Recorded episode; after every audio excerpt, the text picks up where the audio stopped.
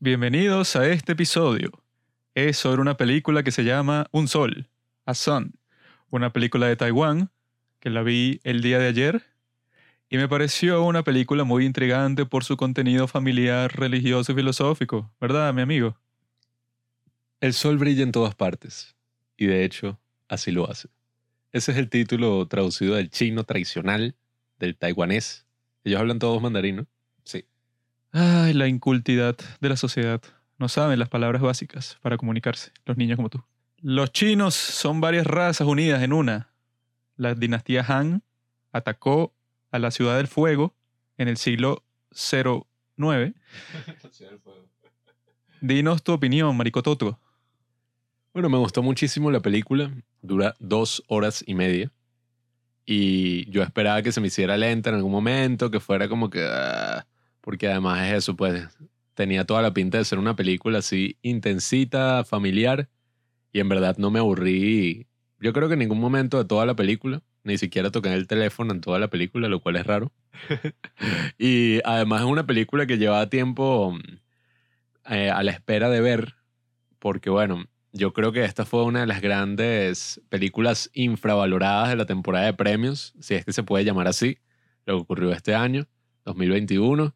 Esta película supuestamente salió en el 2019, eh, pero bueno, se considera que es el 2020 porque ahí fue que tuvo en verdad la ronda en festivales, no ganó mucho, ganó premios en, en festivales asiáticos y ¿Qué estás implicando con eso, ah, occidental? no ganó los grandes festivales. Porque son racistas, Asian hate. Ya. Corea. Si es de Corea, sí, porque esos están americanizados, pero con cualquier otro asiático le pintan una paloma, sí. Pero eso, pues, o sea, mm, había escuchado muchas cosas de esta película, sobre todo ya a principios del 2021. Y cosas como que no, esta película es la mejor del 2020, pero fue súper infravalorada. Tienes que ver esta película ya, tal. Yo me la descargué y estaba como que, bueno, vamos a verla. Y resulta, para mi sorpresa, que estaba en Netflix desde enero del año 2020. Entonces, bueno, es una sorpresa yo creo que para todos saber que esta tremenda película está en Netflix desde todo el año 2020 y nadie la ha visto. Porque incluso tú buscas reseñas en YouTube y consigues que sí dos. De otros bichos así cualquiera que están hablando de la película. Pero bueno, eh, me gustó muchísimo la película, tiene buenas actuaciones. El director, esta es su quinta película y él no solamente es el director de la película, sino que es el cinematógrafo. Porque él dice como que, bueno, él era director, no consiguió cinematógrafos buenos y aprendió cinematografía. Está sobrado, no, se cree que es mejor que todos los demás porque hace eso, ¿no? Alfonso Cuarón. ¿Sí lo es? Un insulto a todo mi gremio de los cinematografíos. Lo que sí se consiguió ayuda supuestamente fue con un escritor que fue el que escribió como toda la parte importante así de la película, que el título viene de un discurso que da uno de los personajes, que es como que el sol lo abraza todo, y cuando estábamos el otro día en el zoológico yo veía a los animales que conseguían la sombra, y estoy cansado de estar constantemente bajo el sol, no puedo conseguir una sombra en ningún sitio. Y de ahí es que eh, básicamente viene el título, eh, es como, no sé cómo se llama eso, cuando algo tiene dos significados en inglés, eh, el título en inglés es A Song, por ahí leí también que A Son, un hijo, porque también es la historia de un padre y un hijo. Pero bueno, datos estúpidos que uno lee por ahí. Y es básicamente eso, pues una historia familiar de muchísimas dificultades. Y bueno, no sé si cuento, no sé si quieres tú contar, Juanqui, más o menos de qué se trata para que alguien se ubique. No hay que ser eso, tonto. Esta gran película es sobre la familia. Y todos se pueden identificar cuando la ves, porque es sobre un padre, sobre un hijo, sobre una esposa, sobre una chica que le embarazan, bajo, bueno, en contra de su voluntad, porque era una chica muy joven, Wen Yu. Y esta película es una serie de tragedias, como una serie de eventos desafortunados y que el padre de familia, que es el que supuestamente tiene que tener el liderazgo ahí tradicionalmente de- del núcleo familiar, está jodido el compañero porque el tipo es profesor de manejo ahí y todo le sale mal. Su vida es una basura. De todos los personajes, yo creo que es el que está más jodido de todo. No vamos a dar unos spoilers así porque esta sí es el tipo de película que se puede spoilear porque pasan un montón de cosas y de ¿what?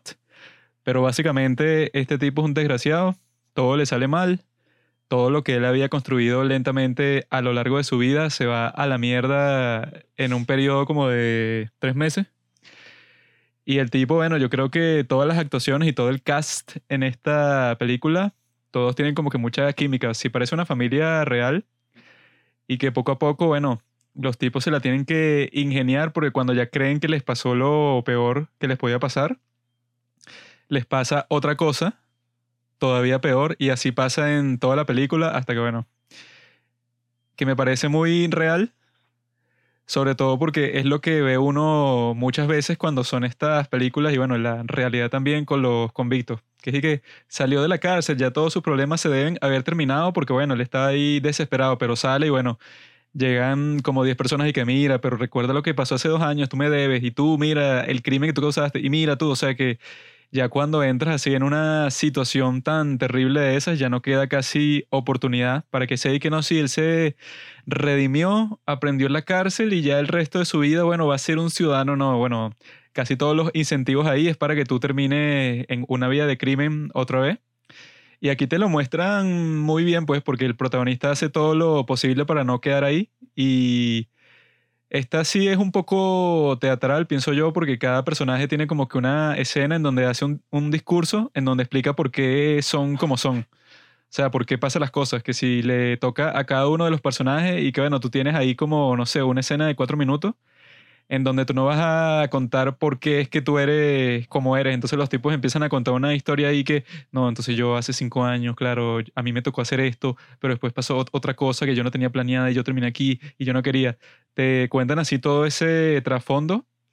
Y al final, bueno, ya cuando viste todo eso, terminas teniendo como que el contexto de toda la familia y eso hace que la historia sea bastante profunda y que sí tiene eso teatral, pues, porque eso yo lo he visto mucho en las obras y que, bueno, llegó el turno de este personaje y que de contar por qué está haciendo todas las cosas que está haciendo. Que si no te las cuenta él, bueno, no hay forma de saberlo porque son como unas cuestiones muy profundas y a pesar de eso te dejan unos misterios ahí.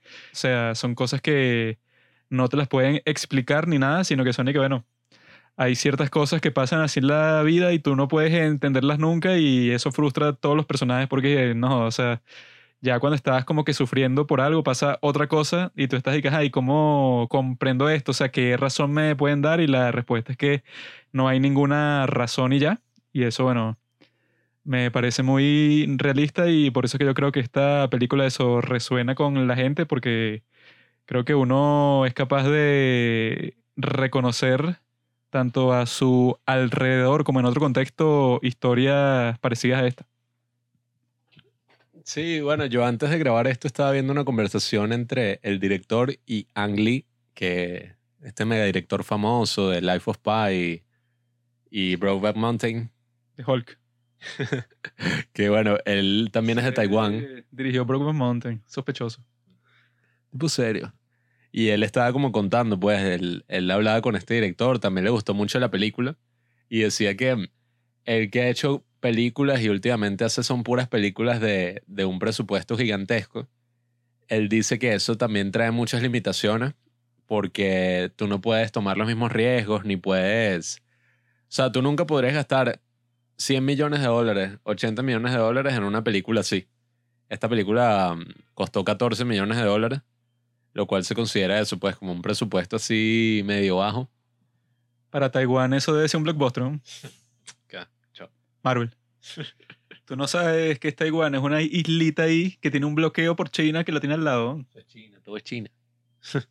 Entonces, no, el, el tipo cuenta, pues, tú te das cuenta viendo esta película que no te están buscando en ningún momento dar como un mensaje así súper claro desde el principio, ni tú vas a ver como, incluso si tiene varios plot twists, por así decirlo, no es que la película está constantemente moviéndose para llegar hasta ese punto, ¿sabes? Sino tiene muchos momentos como si la historia se estuviera marinando.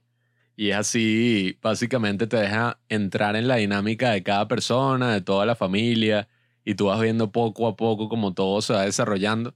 Y ese es el tipo de historias que, bueno, yo creo que ahorita no venden mucho, si te das cuenta, esta película, bueno, pasó súper desapercibida. Fue como que, ah, nadie le importa. Y yo me he dado cuenta viendo otras películas del estilo, bueno, coincidencialmente muchas son asiáticas. Por ejemplo, Burning eh, del 2018, es muy parecida también al estilo. Eh, Shoplifters también, que esa creo que es de Japón. Sí, esa es de Japón. Y incluso hace poco vimos Mother de Bong Joon-ho. Y esta tiene un estilo más rápido, eh, Mother incluso, pero sí tiene como algo así en el estilo, que es lo que yo en el episodio donde hablamos de Minari, donde la reseña de Minari de 15 minutos, yo decía que me hubiera gustado ver una película más así cuando vi Minari. Y nada, o sea, me siento complacido de ver esto porque si tú reflexionas sobre el año 2020, aquí ves que sí hubo una gran película como es esta, pues no es y que, bueno, esta yo creo que hubiera, mm, o sea, estuviera, debería haber estado ahí luchando contra Another Round, porque ni siquiera la nominaron. Esta se parece más a Gigi, la película esa que es, bueno, eso, una vuelta así puras conversaciones entre como, creo que son como 597 personajes que salen en esa película porque es otra película así familiar y dura como tres horas. Esta casi dura tres horas, pero tiene la decencia de ser eh, concreta, pues que, que bueno, son, no sé, que si el papá, la, la, mamá y los dos hijos, esos son como que los personajes principales. Pero en Gigi son y que, bueno, vamos a hablar con el tío del cuñado del hermano este y ya llega un punto que tú estás y que, bueno, es más difícil para mí que no soy chino distinguir a todos estos personajes. Y en Gigi, y que bueno, no joda, claro que sí, cuando en Gigi son un montón de personajes, ya tú estás y que, ajá, y este muchacho era Chong o Chongwa, o sea, ya uno se confunde porque no está acostumbrado. Y si tú fueras a interpretar cualquiera de los dos personajes principales de Brokeback Mountain, ¿prefieres ser Heath Ledger o Jake Gyllenhaal? No lo he visto, pero Heath Ledger. Coño, tú sabes la pregunta. Heath Ledger, Heath Ledger. Yo también prefiero ser Heath Ledger, porque Jake Gyllenhaal, coño. Creo que es más sexy que Heath Ledger. Más varonil. Heath Ledger es muy como... Mm ¿Prefieres ser Heath Ledger? Ajá.